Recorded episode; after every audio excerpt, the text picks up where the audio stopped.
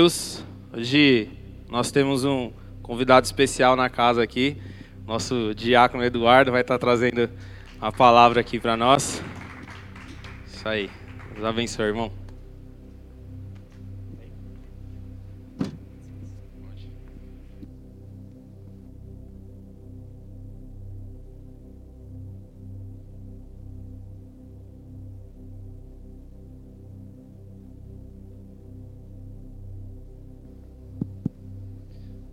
Boa noite, pessoal, tudo bem? Boa noite, pessoal aí do YouTube também, tá acompanhando aí com a gente. Glória a Deus por mais essa noite, mais esse privilégio de poder pregar a palavra de Deus nessa casa. É, eu tenho sido ministrado por Deus durante algum tempo, esse ano, a respeito de propósitos. E legal quando você estava ministrando louvor e falando sobre isso, né? Por mais pecador que eu seja, ainda nós estamos em sintonia. Isso, isso é legal no reino de Deus, né? E, e nós andarmos assim, é, em, em total sincronia aí, cada membro no seu quadrado, mas todos nós aqui pelo reino de Deus. Mas antes disso, é, antes de dar início à palavra, eu queria orar por esse momento Pedir para que o Espírito Santo possa ministrar o coração de cada um de vocês, assim como ele ministrou o meu. Amém? Pai, em nome de Jesus, eu quero te agradecer por essa oportunidade de estar aqui, trazendo essa palavra que, Pai, sinceramente queima muito em mim. E que o Senhor possa, Pai, transmitir através da minha boca, Senhor, que eu seja apenas usado aqui pelo Senhor para levar essa mensagem às pessoas. Que eu não te atrapalhe de forma alguma, Pai que vidas aqui nessa noite sejam impactadas, pessoas sejam libertas, curadas, tanto aqui presencialmente quanto no YouTube, seja hoje ou seja pelo culto gravado, Pai. Em nome de Jesus, que a tua palavra possa alcançar vidas em lugares que nós nem imaginemos, Pai. Em nome de Jesus, eu me desfaço de mim mesmo. O Senhor sabe toda a dificuldade e humanidade que há em nós mas que o Senhor, que o teu Santo Espírito possa usar cada um aqui nessa noite, em nome de Jesus. Amém.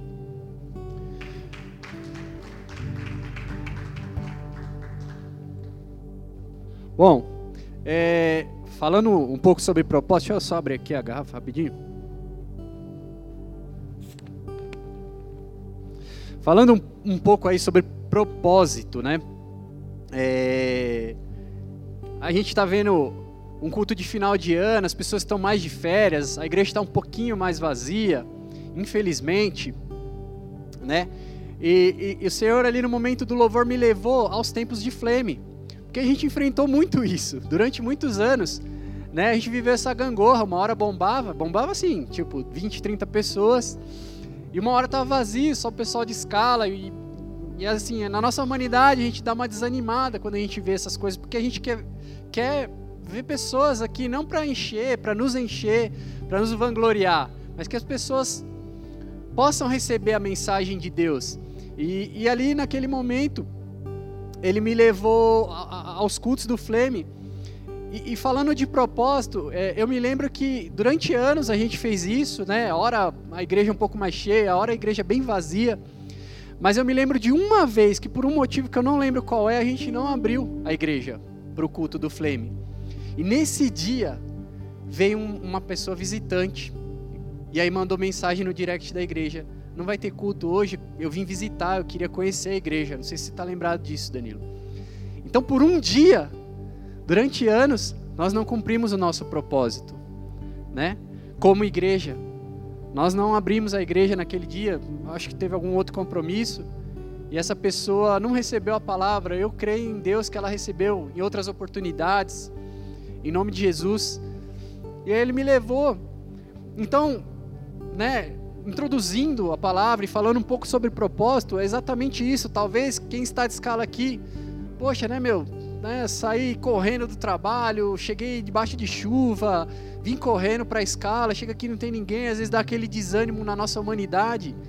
Mas qual o propósito da igreja estar tá aberta? Independente das pessoas que estão aqui, são vidas salvas. E se uma pessoa estiver aqui, ou se ninguém estiver aqui, mas estiver acompanhando pelo YouTube, pode ter certeza que a igreja está cumprindo o teu propósito. No final dessa, dessa, dessa equação toda, o que importa são vidas salvas, senão não tem propósito de ter igreja aberta. Então, em nome de Jesus, que ninguém se desanime aqui ao ver cadeiras vazias. Pelo contrário, interceda mais, ore mais. Talvez esteja falhando em nós, faltando em nós aquela chama de convidar pessoas, de, de meu, jogar no grupo, hoje é dia de culto, grupo da família, grupo dos amigos, colocar no status do WhatsApp, fazer esse tipo de coisa mais. Talvez esteja faltando esse propósito em nós, para que cadeiras estejam mais cheias aqui, em nome de Jesus. Mas, enfim, é, quando Deus me levou a essa palavra e falar sobre propósito, é, eu passei por alguns momentos difíceis da vida, e aqui todos passam por momentos difíceis da, da, da vida. Momentos que você questiona seu chamado, seu ministério. Quem aqui, além de mim, já pensou em jogar tudo para o alto? Em todas as áreas da vida. Não somente aqui ministerialmente falando, mas todas às vezes no trabalho, às vezes no estudo, às vezes está muito difícil. E, e, muitas vezes a gente já quer jogar para o alto, falar, meu, não quero mais saber daquilo, disso, deixa quieto. Mas uma coisa que, que Deus é muito claro e muito bom e muito generoso e misericordioso comigo, e acredito com todos aqui, é que como uma canção, tem uma canção que fala que quem já habitou no Santo dos Santos não consegue viver em outro lugar. Então, a gente é atraído por essa alegria. Porque no mundo, a gente encontra muita felicidade, muito momento de felicidade. Só que isso é momentâneo. Eu vou dar um exemplo. Pô, a gente. Quem gosta de viajar aqui? Eu gosto de viajar, eu amo viajar, cara. Eu, é, tirar aquelas férias, desligar e viajar. E, e, esse ano a gente teve a oportunidade de, de, de, conhecer a Disney, eu e minha esposa. A gente ainda não tinha o Jordan, mas a gente teve a oportunidade de, de ficar nove dias lá. E, cara, que delícia aquele look. Meu, mas que sonho, cara. É, é, é, parece que você não tá ali, sabe? De tão sonho que é o negócio, cara. É muito gostoso. É, mas assim, como nós ficamos nove dias, no primeiro dia você até chora quando você entra no parque. No segundo dia você, ah, beleza, tô no parque. No terceiro, quarto dia você fala, ah, legal, tô aqui. Meu, no quinto dia você já quer ir embora, porque não, não é aquilo que, ah, sabe, aquele negócio que te preenche. Você fala, ah, beleza, conheci, já era, tranquilo. Então aquilo não te preenche, é muito bom, volta a repetir, muito legal. Meu prazer, eu acho que todo mundo devia ter oportunidade de, fazer, de conhecer lá, mas é algo que é momentâneo. Então é uma felicidade momentânea. Já servir na casa de Deus, ser salvo, ser restaurado, viver uma vida com propósitos, é onde você encontra o preenchimento para o vazio, que muitas vezes você sente e que bem nenhum material é, vai te dar é, relacionamento nenhum vai te trazer, nada que você possa tocar, nada que é matéria pode, pode te trazer esse senso, esse preenchimento, sabe? Esse senso de utilidade, que você está fazendo algo útil, que você está sendo uma pessoa útil no reino, que você está agradando a Deus. Então, é isso que Deus tem falado comigo. E, e, eu, nesse ano que eu passei dessas dificuldades, desses questionamentos, eu, nas minhas DRs ali, conversando com Deus, eu entendi o real propósito da minha salvação. Depois de viver coisas fora da igreja, eu entendi que nada me alegra mais do que servir a Deus, nada me alegra mais do que estar na casa de Deus, do que falar de Jesus, do que falar da salvação de Jesus Cristo para as pessoas. É tão bom quando a gente conhece alguém, quando a gente leva uma palavra de conforto, ou uma palavra mesmo de confronto, mas que essa pessoa depois vem e fala: Nossa, legal, muito obrigado por essas palavras. Né? A gente sempre dá a glória a Deus, mas é muito legal você ser esse instrumento. Eu não sei para vocês, mas para mim isso me preenche de fato e me traz uma verdadeira alegria que em lugar nenhum, em coisa nenhuma, em objeto nenhum, em matéria nenhuma eu consigo é, descrever tamanho esse preenchimento. E isso só pode ser a presença do Espírito Santo te trazendo a verdadeira alegria e não a felicidade. Então, a minha pergunta para vocês nessa noite, não precisa responder, né? É, reflitam, é qual o propósito da sua salvação? E é o tema, inclusive, da, da pregação. É, abram suas Bíblias comigo lá em Lucas 8. Lucas capítulo 8, a partir do versículo 26.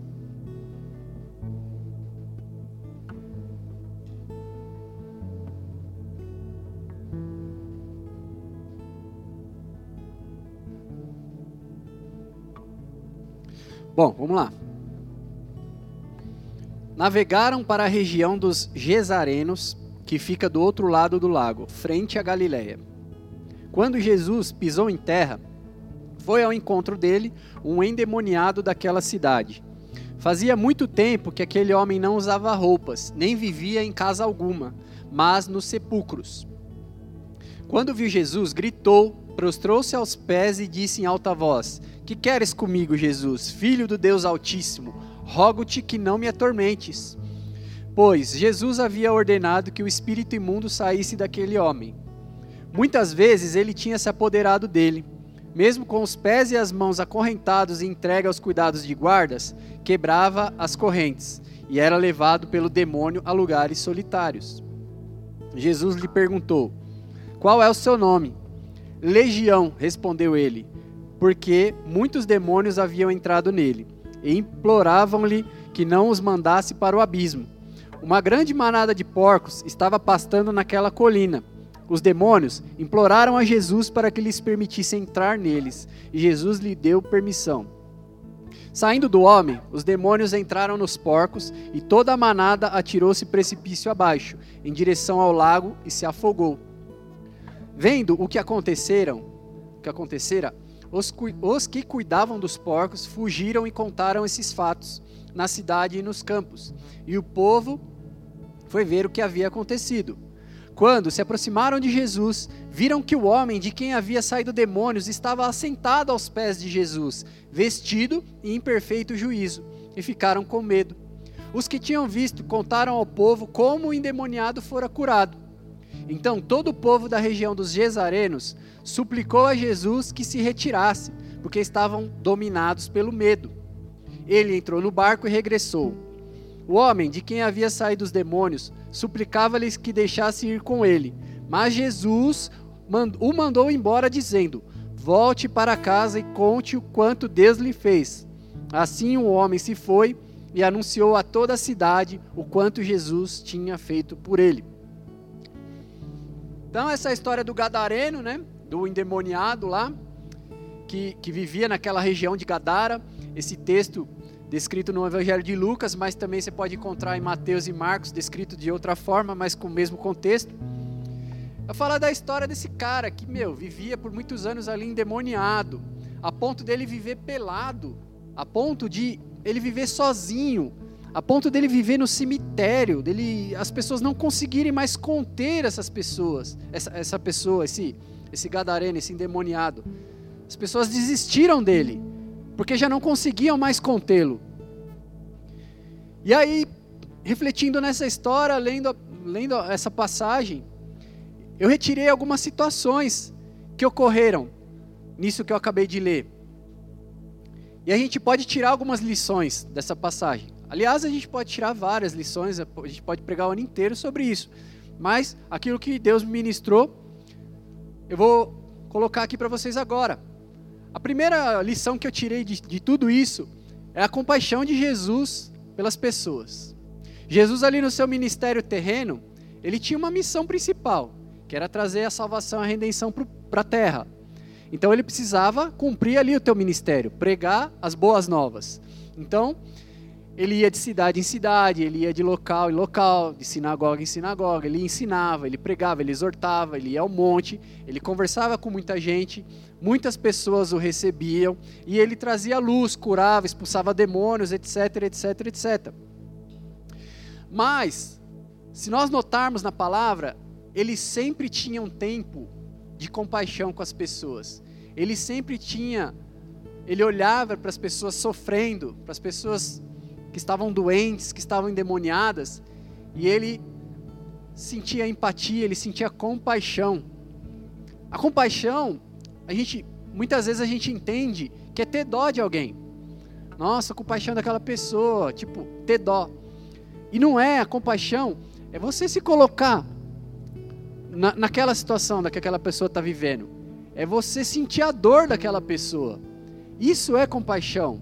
Muitas vezes a gente, de forma errada, entende o que é compaixão e não consegue entender realmente o que a pessoa está sentindo. Jesus ele era mestre nisso.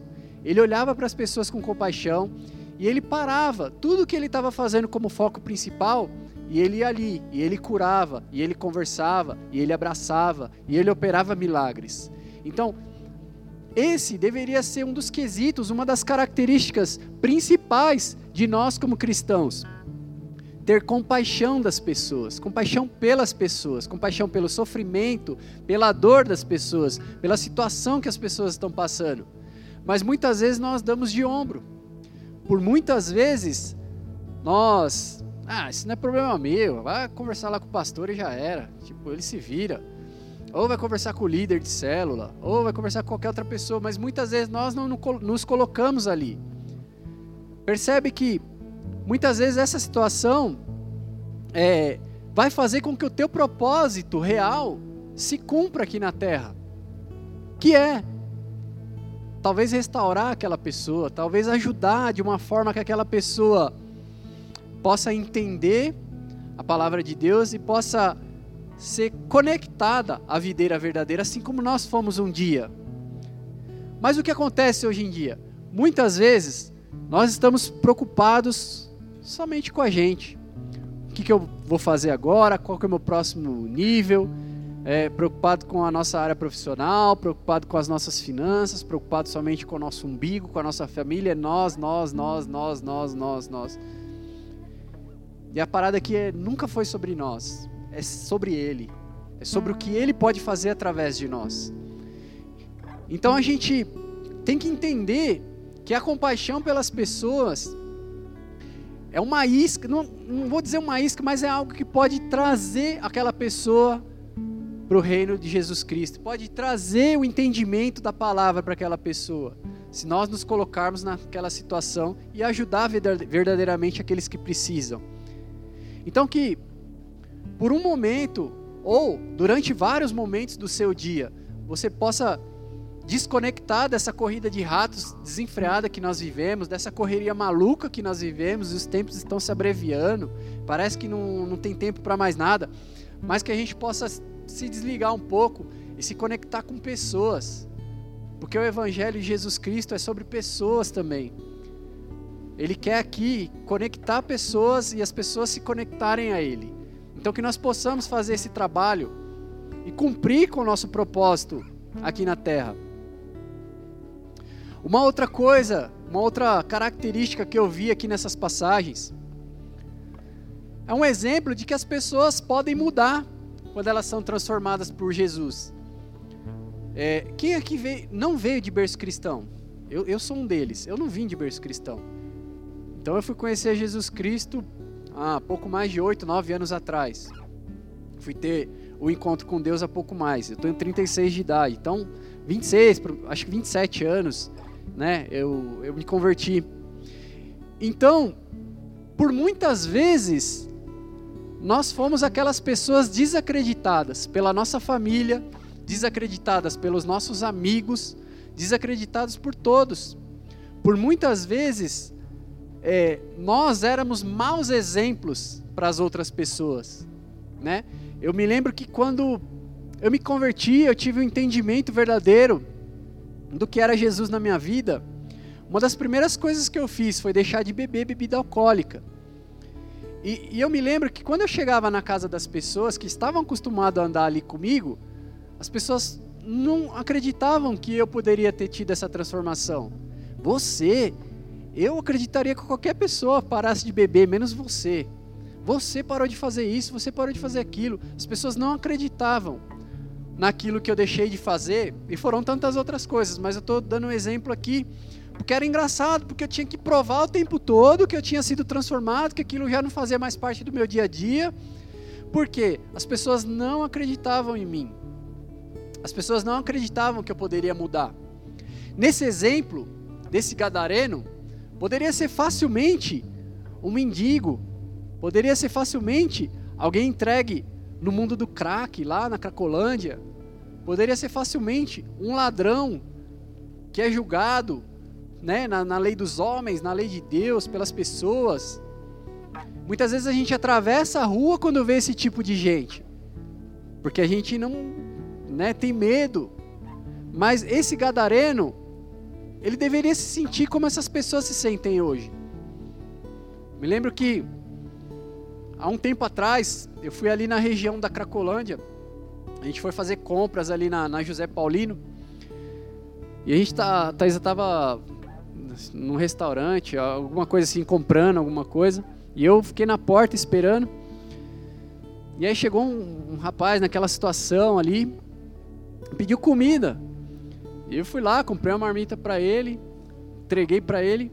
Mas antes de entregar para ele, eu falei, cara, olha para mim. Aí ele olhou nos meus olhos, porque geralmente essas pessoas não olham, não, não olham para os nossos olhos porque não se sentem gente. Porque nós, muitas vezes, fazemos essas pessoas não se sentirem gente, não se sentirem amadas. Falei, olha para mim, cara. Aí ele olhou pro meu olho, falei, posso te dar um abraço? Cara, esse cara chorou, velho, na hora que eu falei isso, que nem uma criança. E talvez ele tava com fome ali, sim, uma, uma fome natural. E aquela marmita matou a fome natural dele.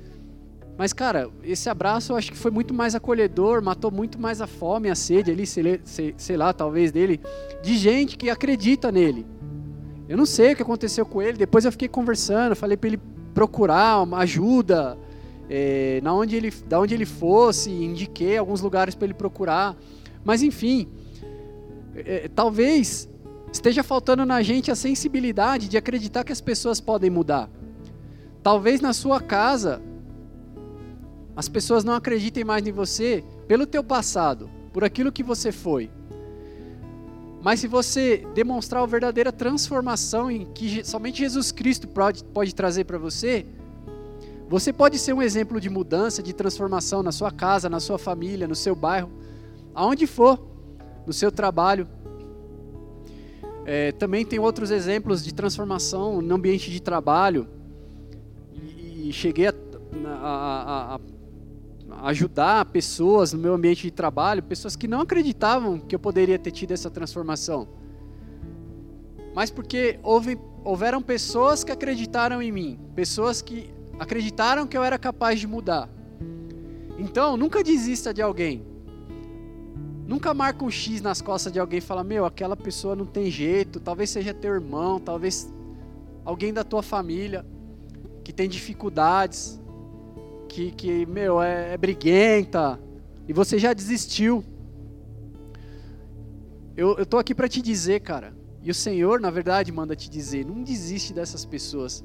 Talvez, a, cumprindo esse propósito, trazendo essa pessoa para perto, trazendo essa pessoa para Jesus Cristo, essa pessoa pode virar uma bomba, cara, no inferno, de uma forma tremenda. E a gente, às vezes, está perdendo a chance de realmente cumprir nosso propósito real de fazer com que essas pessoas, né, extraiam, nós extrairmos o melhor dela através de Jesus Cristo. Muitas vezes essas pessoas precisam somente de uma chance. E eu vou falar para você, pessoas que são meu, é bomba no inferno, sabe? São tipo evangelistas, são pregadoras natas, são pessoas que você fala, meu, esse vai dar trabalho pro diabo. Essas pessoas são as mais atormentadas às vezes, são as que mais dão trabalho, são as que mais você tem que ficar no pé. A gente teve vários exemplos aqui, em, em outros lugares também, de pessoas assim. Então nunca desacredite dessas pessoas. Elas podem sim fazer a grande diferença aí no, no né, na, na colheita de Jesus Cristo aí. Porque uma coisa é fato. Nós vivemos o tempo todo, né, orando por trabalhadores, né, para que que para que o Senhor mande trabalhadores, né, para a colheita final aqui. Mas muitas vezes esses trabalhadores não sabem mexer no arado, não têm experiência. Assim como eu não tinha um dia, assim como todos nós aqui que hoje servimos na, na casa de Deus, servimos na obra, não, não viemos com a experiência, com o manual de instruções. Nós fomos lapidados, nós fomos ensinados, nós fomos ministrados. E aí sim, hoje a gente pode pôr a mão no arado. Então não desista de ninguém. Todos, à luz de Jesus Cristo, todos são filhos, todos, ele quer que todos sejam salvos. E esse papel de condenar, de riscar o X, esse é o papel da oposição. Jesus Cristo quer que todos sejam salvos. A oposição é que não quer. Então que nós não possamos desistir de ninguém, assim como desistiram desse desse jovem, desse gadareno. Reconhecimento da autoridade que até os demônios têm sobre Jesus. E nós Muitas vezes não. Você viu lá na passagem que ele reconheceu, o demônio reconheceu Jesus Cristo e falou: Meu, pelo amor de Deus, não me atormenta, eu sei que tu é filho de Deus, tal, tal, tal. E muitas vezes a gente desacredita, a gente vê, lê a Bíblia, a gente vê os milagres ali que, que foram feitos, né, que foram operados ao longo da história, e muitas vezes a gente acha, é, não dá mais para viver isso. Mas a palavra de Deus ela é muito clara lá em João 14, do 12 ao 14, que diz que nós faríamos obras ainda maiores se, cre se crêssemos nele, se crêssemos em Jesus Cristo. Nós faríamos obras maiores. E foi cantado de púlpito sobre isso também, que nós fazíamos, faríamos obras maiores. Então, está na hora de nós, cristãos, reconhecermos a autoridade de Jesus Cristo. Pô, eu estou numa situação difícil, aparentemente impossível ao ser humano, é aí que Deus quer agir, é aí que Jesus Cristo quer entrar. Mas a gente precisa dar vazão, a gente precisa ter fé. Muitas vezes a gente ora por uma pessoa que está enferma, que está endemoniada, talvez, sem fé. A nossa oração não produz efeito, porque a gente desacredita da autoridade de Jesus Cristo. E as pessoas, a oposição, na verdade, ela crê mais em Jesus do que nós. Então tem alguma coisa errada aí. A gente precisa parar com isso. A gente precisa crer que as situações são passíveis de mudança, que as pessoas são passíveis de mudança para melhor. Eu não acredito que alguém em sã consciência queira ser uma pessoa má. Eu acredito que todas as pessoas querem ser boas, mas talvez não tiveram referência, talvez viveram uma história muito triste, talvez passaram por coisas fizeram com que o caráter dela fosse totalmente deturpado e deformado. E cabe a nós, cristãos, cabe a nós, discípulos, que carregamos a luz de Jesus Cristo, ensinar para essas pessoas, não desistir dessas pessoas, orar por essas pessoas. Todo dia é oração pela família, é oração por aqueles que estão desviados. Cara, não há prazer nenhum em ver pessoas saindo da igreja, não existe prazer nisso, na verdade tem que haver pranto, tem que haver dor, tem que haver lamentação. Porque nosso trabalho e nosso propósito real é trazer pessoas para o reino de Jesus Cristo. É querer a salvação para todos. A partir do momento que a gente crê que nós somos salvos, nós queremos a salvação para todos. Afinal, quem não quer ir para os céus? Quem não quer ser arrebatado? Que Jesus volte logo? Quem não quer, quando for recolhido, subir aos céus? Quem não quer isso?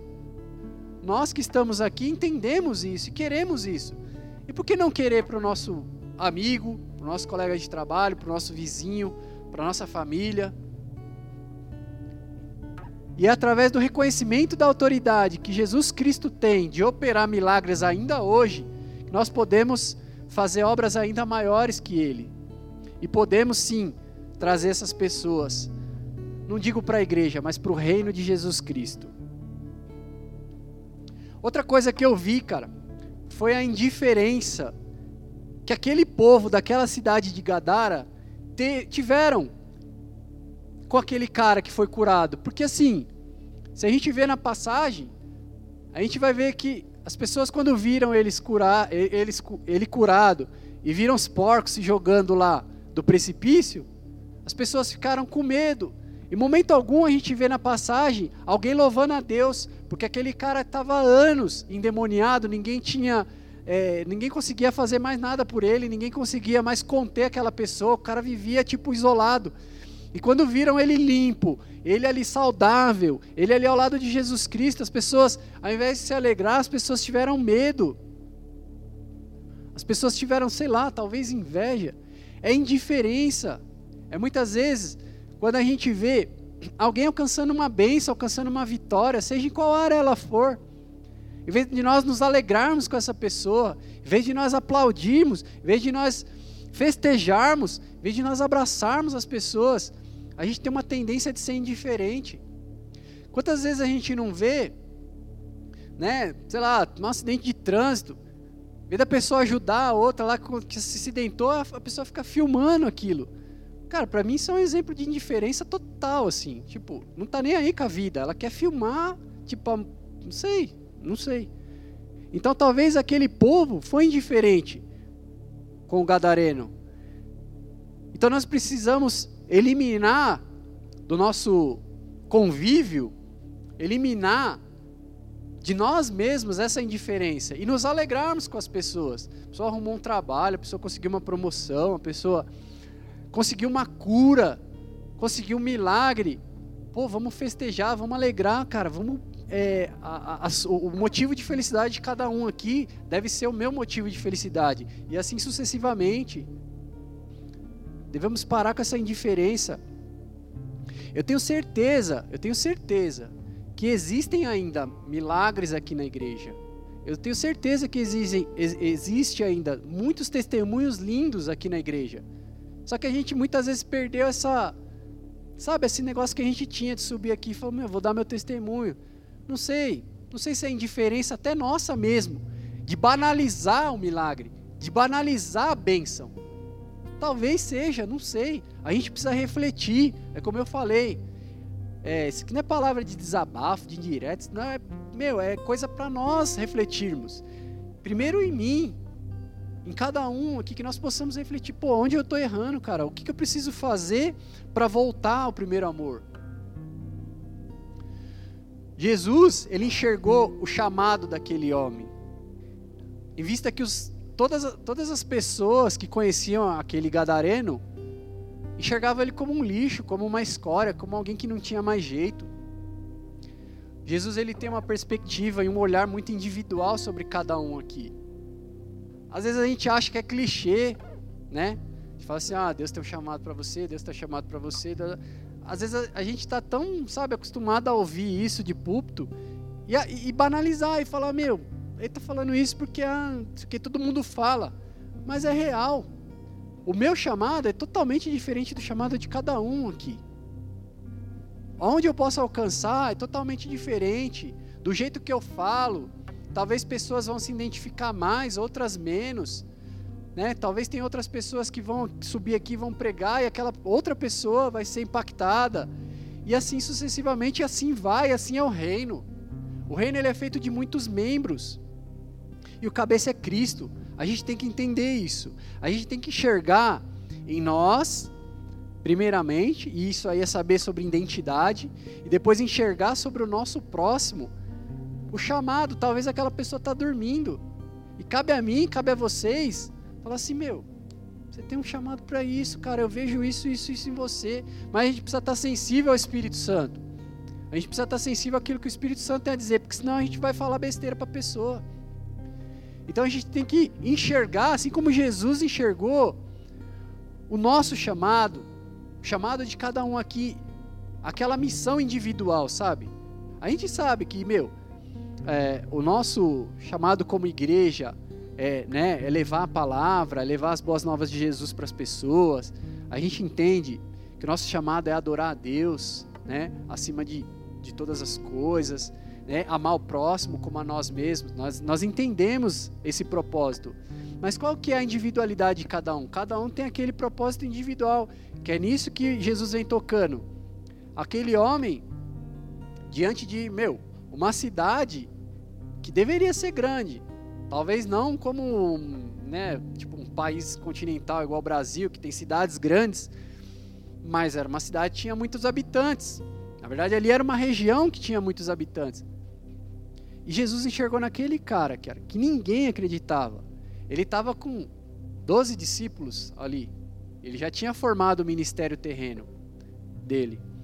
Ele poderia ter falado, meu, é, para qualquer um outro é, sobre o chamado, mas não. Ele foi naquele cara que ninguém acreditava e falou, meu, vai ali, né, naquela.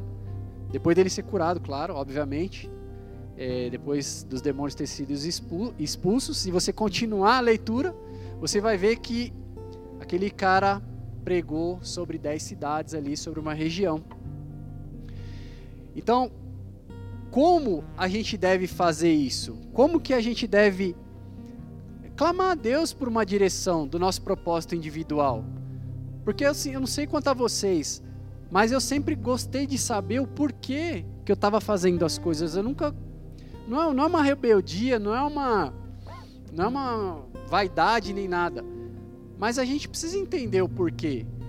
Porque tem uma grande diferença. Quando você entende o porquê, você cumpre o teu propósito. Quando você entende o porquê, você sabe aquilo que você está fazendo, você vê, talvez uma coisa que você não esteja vendo naturalmente, você vê lá na frente, que o resultado daquilo que você está fazendo pode levar a coisas maiores.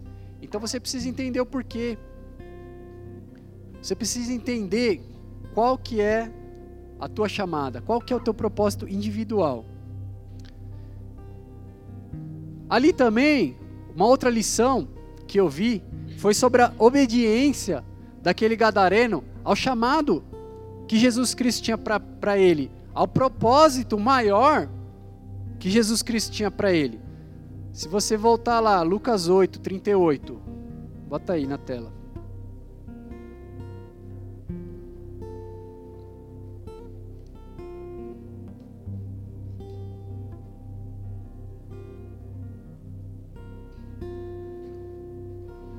Trinta e oito, oito trinta e oito. Ó, o homem de quem havia saído o demônio suplicava-lhe que deixasse ir com ele. O homem de quem tinha, ele tinha sido curado, ele tinha sido liberto daqueles demônios.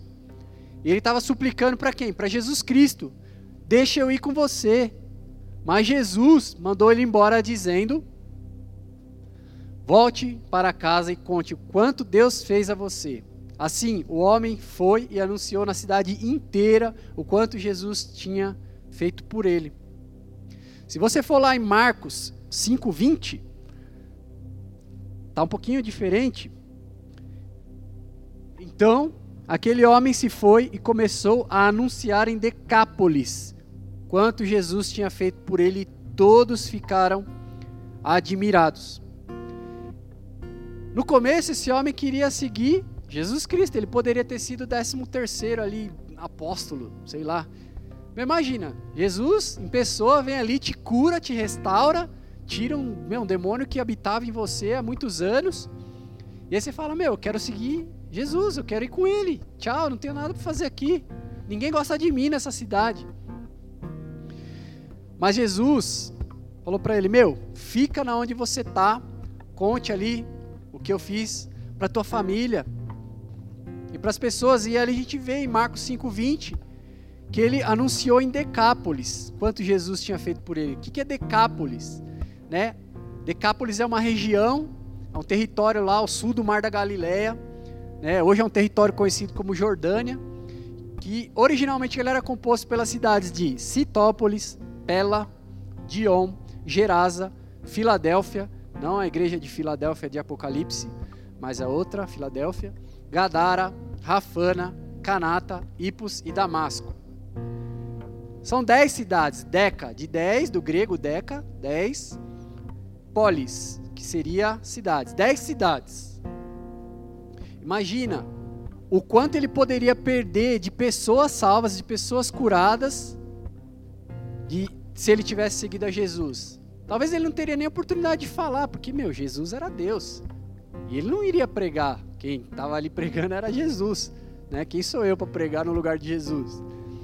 Não, ele cumpriu, ele foi obediente àquilo que Jesus falou para ele fica aqui e anuncia para tua família e anuncia para a cidade. E eles foi, tipo, imagina aqui, nós somos de Guarulhos, né? Aí Itaquá, Arujá, Poá, Ferraz, Suzano, Mogi, né, Zona Leste aqui de São Paulo. Então, ao redor ele foi e pregou e muita gente, acredito ter sido salva pelas palavras ali, pela pregação. Por isso que a gente não deve renunciar ao nosso chamado, porque eu creio que muita gente, a salvação de muita gente depende da nossa entrega, depende da, do, do cumprimento do nosso propósito. Então, não sei vocês, no começo do culto eu falei, pô, quantas vezes vocês tiveram vontade de chutar o pau da barraca, de largar tudo? Eu fui um desses. Mas quando me vem esse tipo de palavra, esse tipo de ministração, aí eu falo, meu, eu não posso desistir. Já nem é mais por mim, pelas pessoas que precisam ser salvas. Porque seria talvez um egoísmo nosso Pô, fui, fui salvo, beleza, já tô tranquilo, já tô guardado aqui, minha esposa, meus filhos, tal, minha família tá aqui de boa, debaixo da, né, das, das asas de Jesus aqui, meu, ah, era, dane o mundo, não chame o Raimundo. E aí, cara, isso seria um egoísmo, seria a falta do cumprimento de um propósito maior para qual nós fomos salvos. Porque, cara, eu acho que o sangue de Jesus, cara, é tão precioso, é tão precioso, cara, é, é ele não tem valor, ele é inestimável. Que ele derramou naquela cruz, por amor a mim, por amor a, a, a cada um de nós, que cabe a nós fazer jus a esse sangue derramado, cabe a nós honrar esse sangue derramado através do cumprimento do nosso propósito.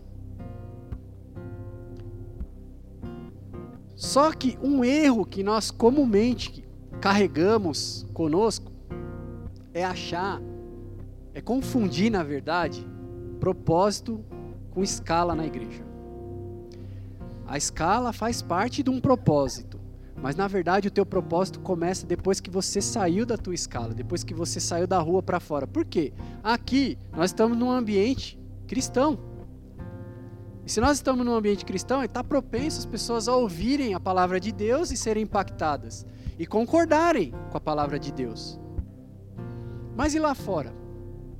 Né? Como que cada um tem sido aqui? Com o patrão, com a esposa, com o esposo, com os filhos, né? Como que nós temos sido com os nossos vizinhos? Será que nós temos sido religiosos o suficiente de queremos a salvação somente para nossa casa, para nossa família? E, e esquecermos que Jesus morreu por mim, mas também morreu pelo ladrão, também morreu pelo mendigo, também morreu pelo cracudo, também morreu pela prostituta, também morreu por cada um de nós. É achar que a gente é especial de uma certa forma, somos especiais, somos filhos, mas não somos únicos. Então, o nosso chamado começa depois que a gente terminou a nossa escala, gente. Vamos, vamos focar nisso daí. Porque é lá fora é que a gente vai pescar. É lá fora que a gente vai trazer pessoas aqui para a igreja, como evangelista, sabe?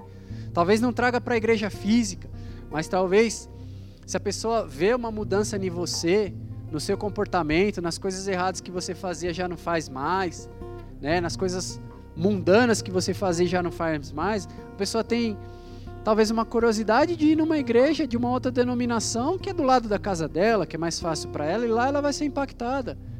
Porque quem faz a obra é Deus, a gente é só instrumento.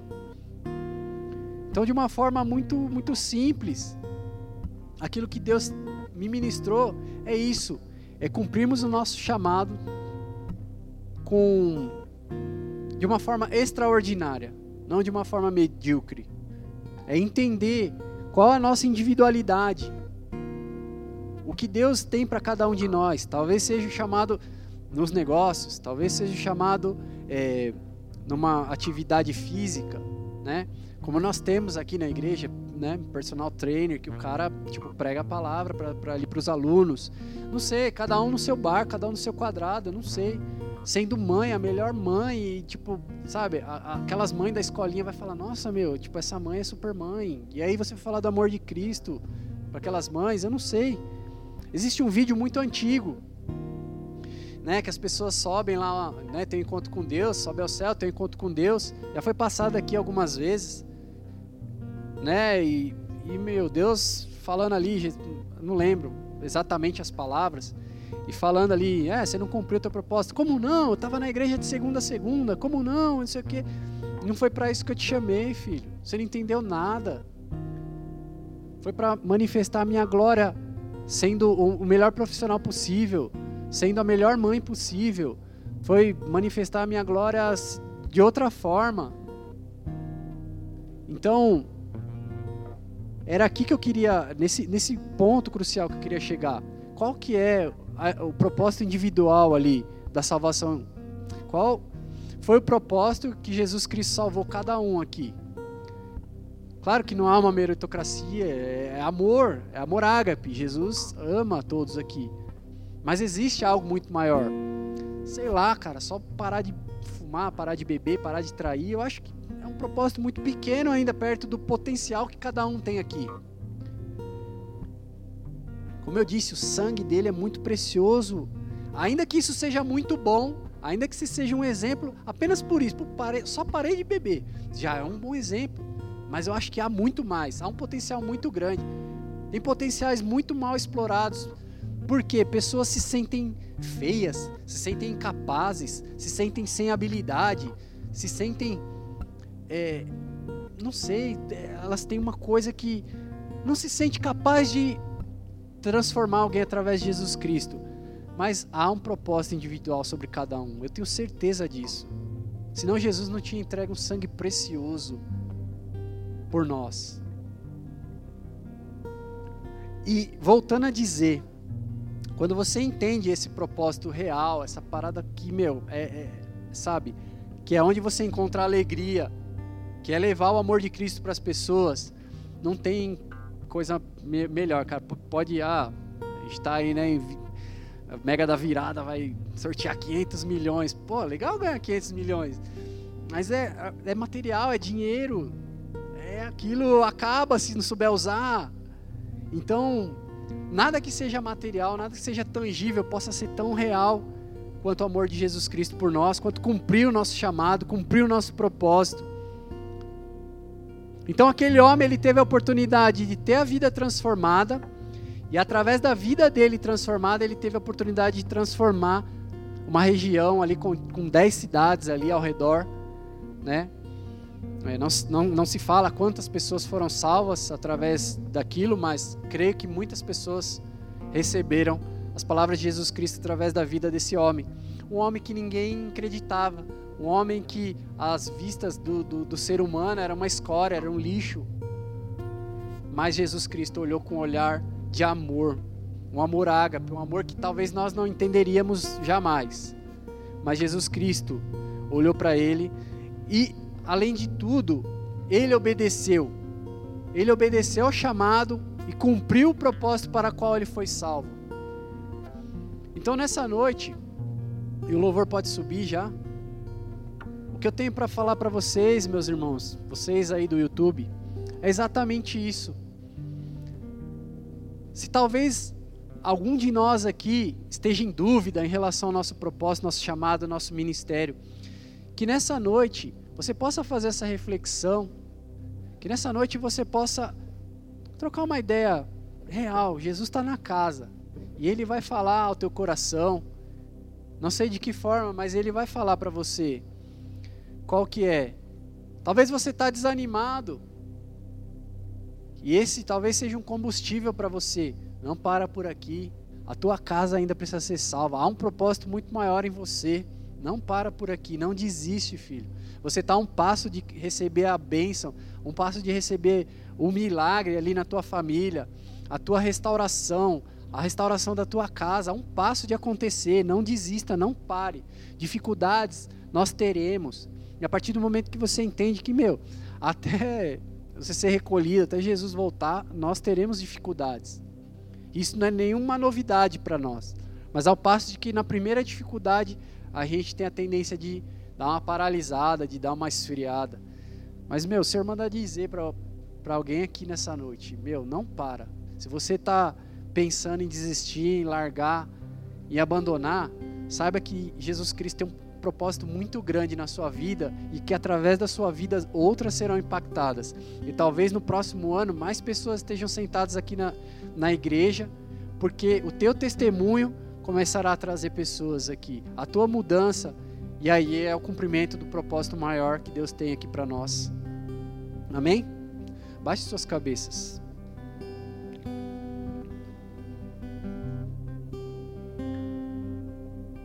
Talvez aí no YouTube você entrou pela primeira vez nesse culto, ou talvez você já faz parte dessa igreja, mas você sentiu que ao longo do ano as dificuldades fizeram com que você esfriasse na fé, com que você chegasse até a perder a tua identidade. Se você é uma dessas pessoas que está se sentindo assim, faz uma renovação com o Senhor nessa noite, renova os teus votos, Se você é uma pessoa que ainda não se entregou a Jesus Cristo e não confessou a Jesus como seu único e suficiente Salvador, talvez seja essa uma oportunidade de ainda em 2022 confessar Jesus como seu único e suficiente Salvador e a partir de então escrever uma nova história, não somente na tua vida, mas cumprindo um propósito maior na tua casa, na tua família, no teu bairro, na tua comunidade, na tua escola. Se você é essa pessoa e sente no teu coração que Jesus falou com você através dessa mensagem, se você é essa pessoa que está cansada, que precisa renovar ali o teu pacto com Deus, o teu, o teu voto com Deus, que você possa fazer uma oração simples e receber Jesus Cristo como seu Senhor e Salvador. Põe a mão no teu coração e repete essas palavras comigo. Senhor Jesus. Senhor Jesus. Nessa noite. Nessa noite. Eu entendi. Eu entendi. O meu propósito. O meu propósito. A minha identidade. A minha identidade que é adorar ao Senhor, que é adorar ao Senhor, que é reconhecer ao Senhor Jesus como meu Senhor e Salvador, que é reconhecer o Senhor Jesus como meu Senhor e Salvador, mas acima de tudo, mas acima de tudo, cumprir o meu propósito, cumprir o meu propósito, que é trazer as pessoas, que é trazer as pessoas para o reino de Jesus Cristo, para o reino de Jesus Cristo. Obrigado Deus por essa oportunidade. Obrigada Deus por essa oportunidade. Em nome de Jesus. Em nome de Jesus. Amém. Pai, em nome de Jesus, essas pessoas que fizeram essa oração, essa renovação, ou te receberam como Senhor e Salvador pela primeira vez. De uma forma muito simples, Pai, mas de uma forma muito profunda, que o Senhor possa recebê-las, que o Senhor possa ministrá-las ainda essa noite, que elas sejam impactadas de uma forma profunda, em nome de Jesus, que, Pai, a partir de hoje, a partir de então, elas se renovem em suas fé, na, na, na sua fé, que elas se renovem no seu chamado, no seu propósito, no seu ministério em nome de Jesus, passa o teu sangue, o teu fogo sobre essas vidas. Em nome de Jesus, que essas pessoas recebam da tua graça e da tua misericórdia, Pai. Em nome de Jesus. É assim que eu oro e te agradeço por tudo, Pai. Em nome de Jesus. Amém. Glória a Deus. Aleluia.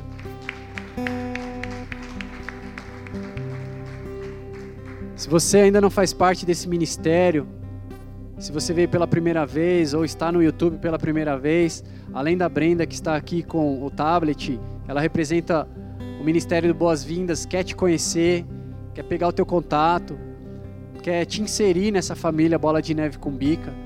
Ou se você está aí no YouTube, está passando aí os dados, você possa entrar em contato pelo WhatsApp, eles responderão aqui esse ministério abençoado e vai te inserir aqui na videira da verdadeira que é Jesus Cristo. Amém? Que a gente vai fazer um louvor final aqui, o pessoal vai ministrar, que você possa reconectar com Deus, receber o perdão. Faltam três dias, praticamente, para 2023, mas ainda esse ano você pode dar continuidade ao teu chamado. Você pode, na verdade, iniciar o teu chamado se ainda você ainda não fez o teu propósito de vida, que é adorar a Deus, mas que é salvar pessoas assim como você foi salvo através da mensagem de Jesus. Você possa se colocar de pé, você que está aqui na igreja, adorar a Deus, aí no YouTube, na tua casa, em nome de Jesus.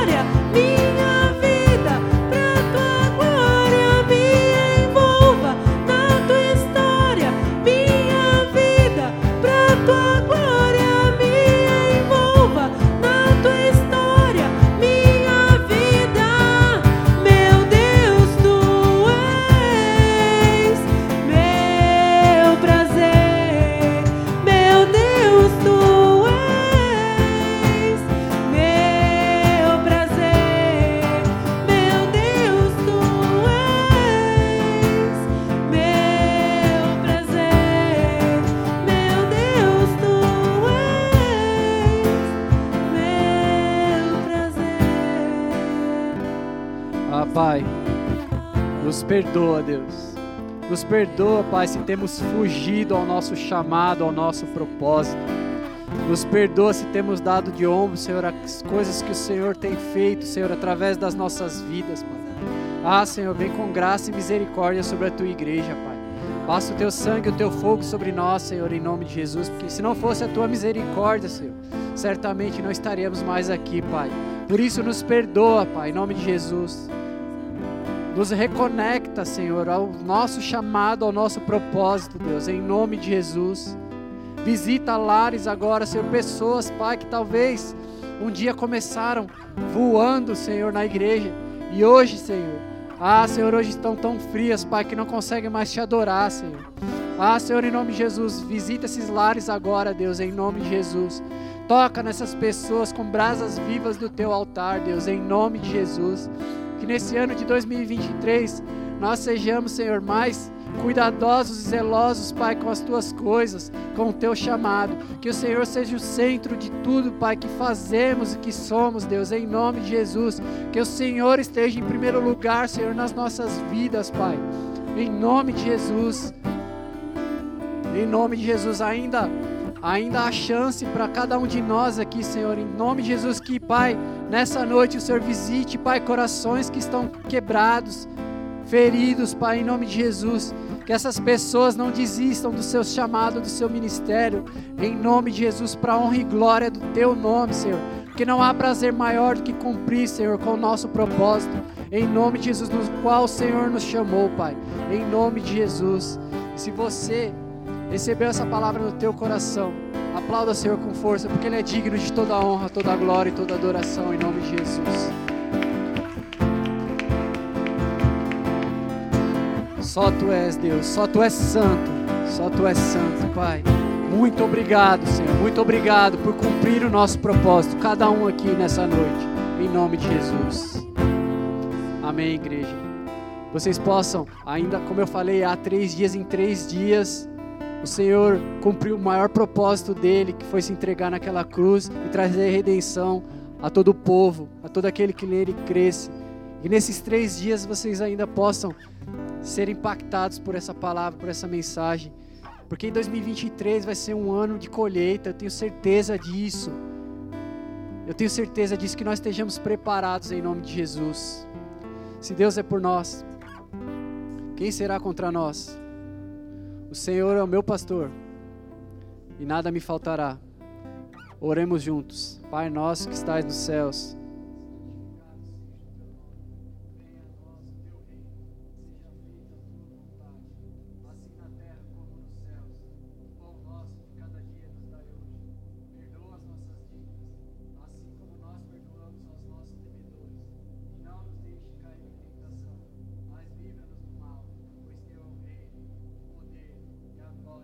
sempre. Amém. Glória a Deus. Vão na paz, meus irmãos. Que vocês possam ter uma noite abençoada, um resto de semana abençoado. Vocês estejam aqui no culto da virada. E em nome de Jesus, que nós possamos entrar o ano de 2023 cumprindo o nosso maior chamado e propósito em nome de Jesus. Amém. Deus abençoe.